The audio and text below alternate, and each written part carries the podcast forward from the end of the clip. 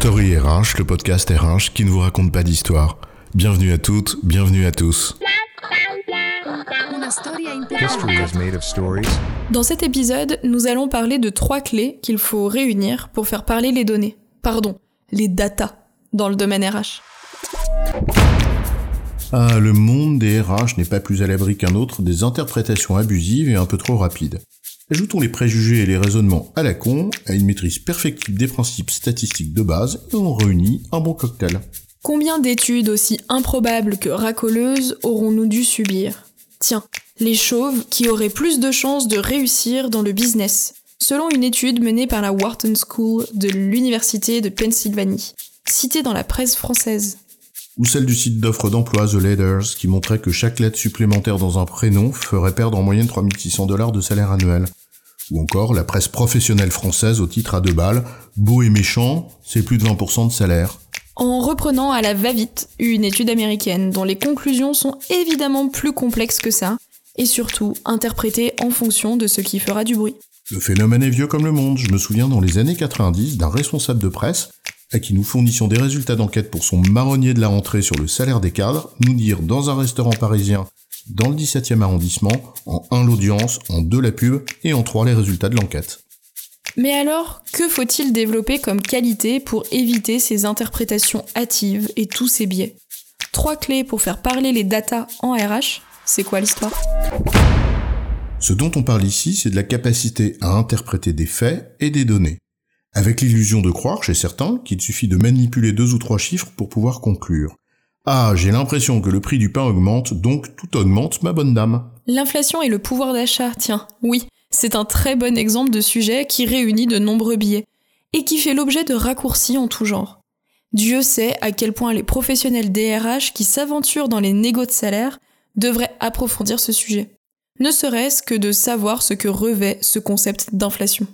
Interpréter, en vérité, c'est réussir à faire preuve de discernement. Faire parler les données, en résumé, c'est ça avoir la capacité à en tirer la quintessence et comprendre ce qu'elles veulent dire. Avec un peu d'honnêteté intellectuelle, on sait bien que les données ne rendent pas intelligents.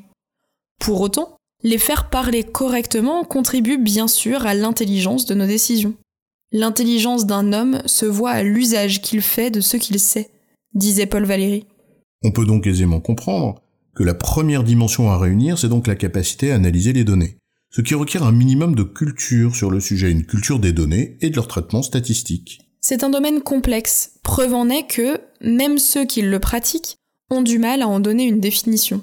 En 1935, par exemple, le statisticien Walter Wilcox en comptait plus d'une centaine différentes.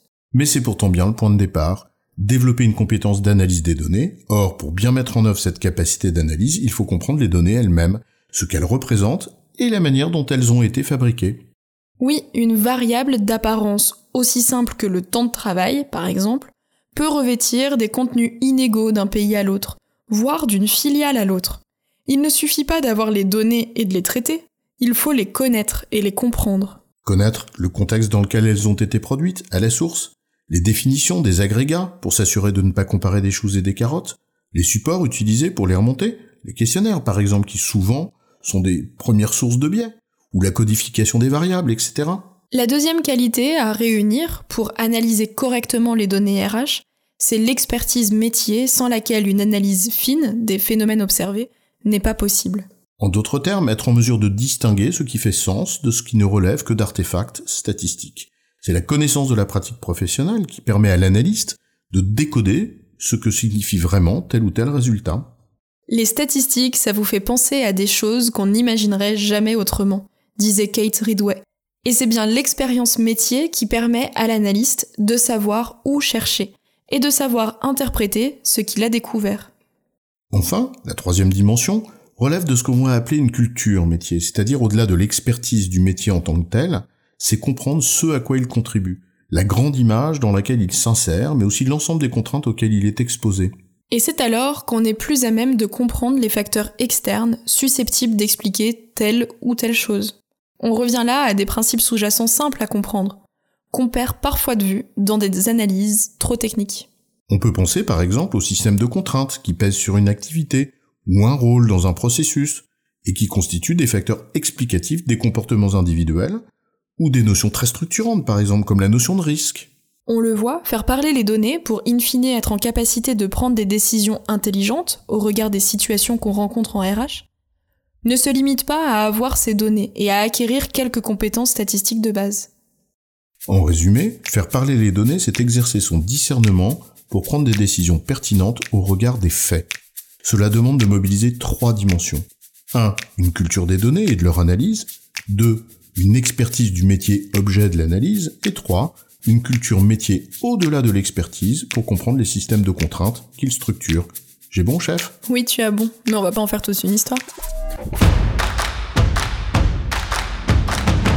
Story RH, le podcast RH qui ne vous raconte pas d'histoire.